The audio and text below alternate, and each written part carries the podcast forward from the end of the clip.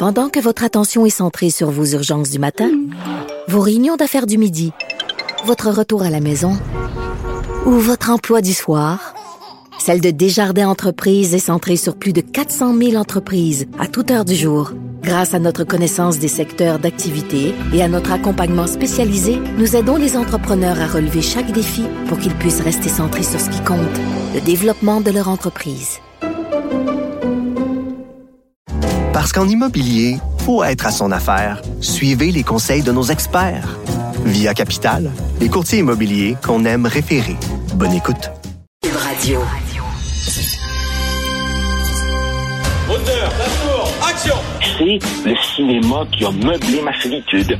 C'est le cinéma qui a été mon ami, mon grand frère, qui m'a donné mon code moral, qui m'a donné mes valeurs, qui m'a fait voyager dans le temps et dans l'espace. Un autre cinéphile au bout du fil, Joseph Facal. Alors, Joseph qui arbore son look de nouveau retraité avec euh, casquette et chemise de chasse. Voilà. tout ce qui me manque, c'est le, le, panache de l'orignal accroché au mur à côté. euh, Joseph, on continue avec nos films sur les nazis parce qu'il y a eu, une, ben, bien sûr, il y a eu la, la levation debout à un, un, Ukrainien qui faisait partie euh, des nazis, mais on a appris aussi qu'en 87, on a décerné l'ordre du Canada, un ancien soldat des Waffen SS. Euh, et Mme Mary Simon a dû s'excuser. Donc, encore un ancien nazi. On va continuer. Et tu vas nous parler d'un de tes euh, films coup de cœur, Mephisto. C'est quoi ah. ça? Bon, écoute un extrait, oh. tout de suite. Mephisto. Est-ce qu'on a l'extrait de Mephisto? Bon, on continue. Hein. Vas-y, toi. Alors, parle-moi de ce film-là. Écoute, tu, tu, tu, tu, tu as utilisé le mot coup de cœur. Euh, euh, euh, honnêtement, Richard, c'est un mot faible. Pour je ne sais quelle raison. Tu sais comme moi que les cinéastes, les cinéphiles hard, comme toi et moi, on peut des fois tomber en pamoison pour des raisons totalement irrationnelles sur un film excellent, mais il y a un je ne sais quoi qui fait que ça devient un de tes films cultes, un de tes films fétiches. Alors ça, Mephisto, c'est un des grands films de ma période, disons, jeune adulte. Alors c'est un film qui sort en 1981 qui gagne l'Oscar du meilleur film étranger. Le réalisateur est un Hongrois assez peu connu, Ivan Zabo. Voilà. Et il y a quelques années, euh, voulant revivre ma jeunesse, tu sais, le gars qui, qui, veut pas trop vieillir, mais qui accepte de vieillir, je me commande évidemment le DVD à un prix absurdement élevé. Il arrive en importation d'Allemagne, d'Allemagne. Oups, il n'y a pas de sous-titres. Alors évidemment, ma connaissance de l'allemand est un peu, un peu limitée. Bon, essentiellement, donc, c'est un film basé sur un célèbre roman de Klaus Mann, paru en 1936, longtemps interdit en Allemagne, qui s'appelait Mephisto. Le film reprend le titre. Et ça raconte l'histoire d'un acteur de théâtre qui s'appelle Hendrik Hofgen, joué par le fabuleux Klaus Maria Brandauer, et c'est basé sur l'histoire d'un acteur de théâtre qui a réellement existé, qui s'appelait Gustav Grundgens. Alors évidemment, comme fréquemment dans le milieu du théâtre, Hendrik Hofgen fréquente les milieux progressistes, l'avant-garde, il a même une conjointe à la peau foncée et il connaît le succès en jouant le rôle de Mephisto dans Faust, le fameux conte allemand décliné de mille et une manières, qui raconte évidemment l'histoire du vieux docteur Faust qui vend son âme au, diable, Mephisto, pour rester éternellement jeune. Alors évidemment, dans cette adaptation, euh, l'acteur joue le diable Mephisto. Il connaît un grand succès avec cette pièce, et donc il pénètre dans les arcanes du régime nazi, il devient populaire, il devient le chouchou du régime, et pendant ce temps-là, la répression s'abat sur tous, tous ses amis du milieu théâtral, parce qu'ils sont de gauche, juifs, homosexuels, mais lui, évidemment, il fraye maintenant avec le pouvoir, il est dans le sein des saints et il choisit de ne rien voir, ne rien dire, ne rien entendre. À un moment donné, il a cependant une crise de conscience. Il, il, dit à son ministre de la Culture et de la Propagande, son protecteur, un gros qui personnifie Göring, bien que le ministre des Arts était Goebbels dans la vraie Allemagne nazie, il lui dit, ben, on devrait peut-être faire attention. Et là, Et là, on lui sert les tu sais quoi en lui disant, écoute mon grand, là, t'as pas compris, là, tu travailles maintenant pour le régime et nous pouvons t'écraser comme une mouche si tu le veux. Donc, si tu veux, lui qui a connu la gloire en jouant Méphisto, le diable, réalise qu'en fait, il est Faust, celui qui vend son âme au diable.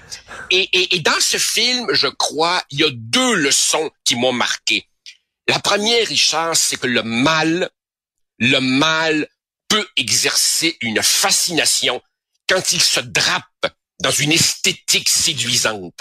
Regarde comment les nazis maîtrisaient tu te rappelles évidemment des célèbres films de Leni Riefenstahl, comment les nazis maîtrisaient la mise en scène, les parades, les torches enflammées, cette impression de puissance virile, et ça peut hypnotiser quand c'est bien fait. Et la deuxième leçon, c'est oui, c'est beau l'ambition, mais attention à ne pas vendre son âme au diable.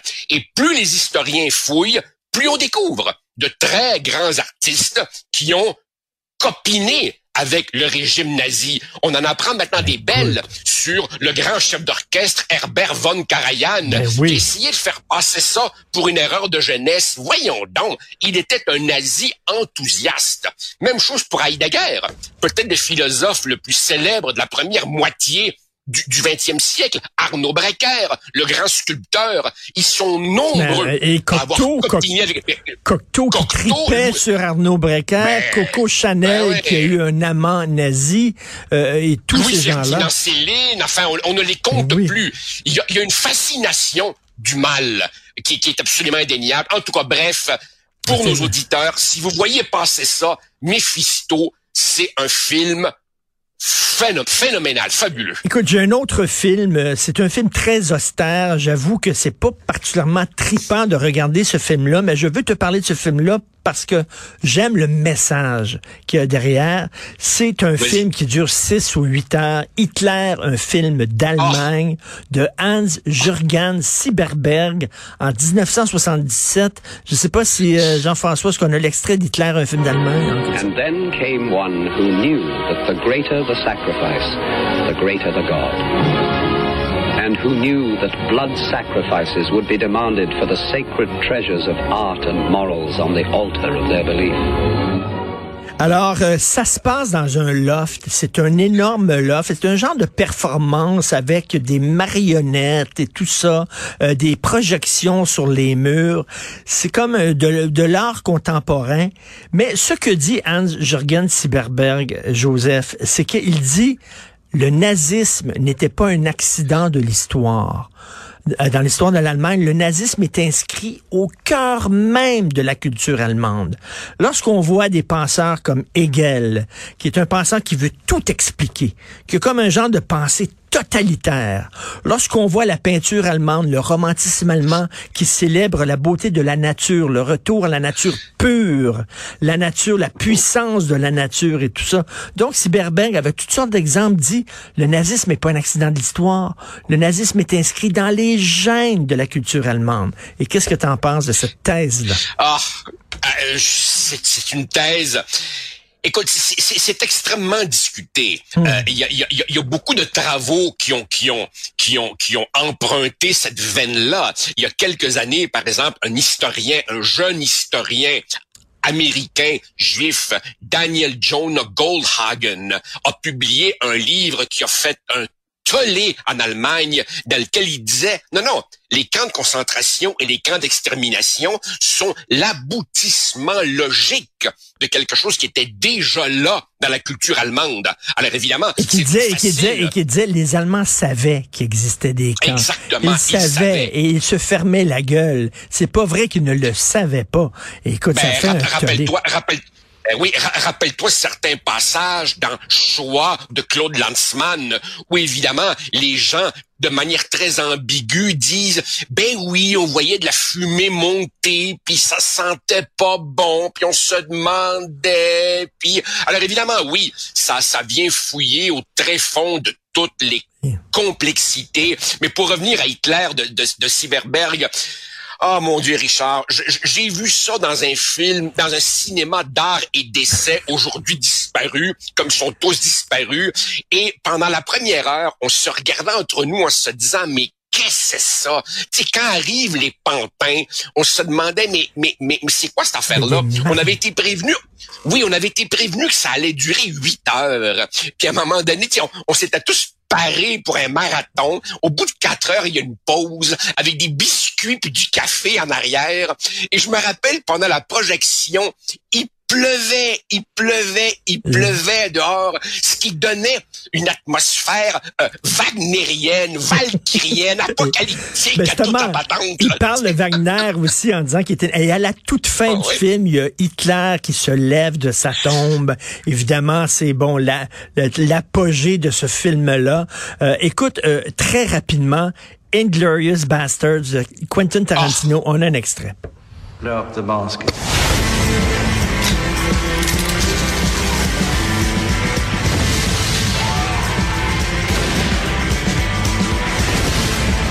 Give you a little something you can't take off. Ce que j'adore de Tarantino dans deux de ses films, ça et euh, Once Upon a Time in Hollywood, c'est qu'il refait l'histoire. Alors dans Inglorious Bastards, euh, Hitler se fait tuer par des soldats américains à la mitraillette.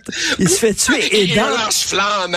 Et on lance-flamme. Et lance-flamme. Et dans, et, dans Once Upon a Time in America, Charles Manson n'a pas le temps de tuer euh, Sharon Tate. Il se fait tuer au lance-flamme lui aussi avant par les voisins de Roman Polanski. Alors, euh, euh, Tarantino dit, ben, l'histoire était plate, ça s'est mal passé. J'aurais aimé ça que euh, Hitler se fasse tuer par les Américains, mais c'est quoi? On va le filmer. On va refaire ah, l'histoire.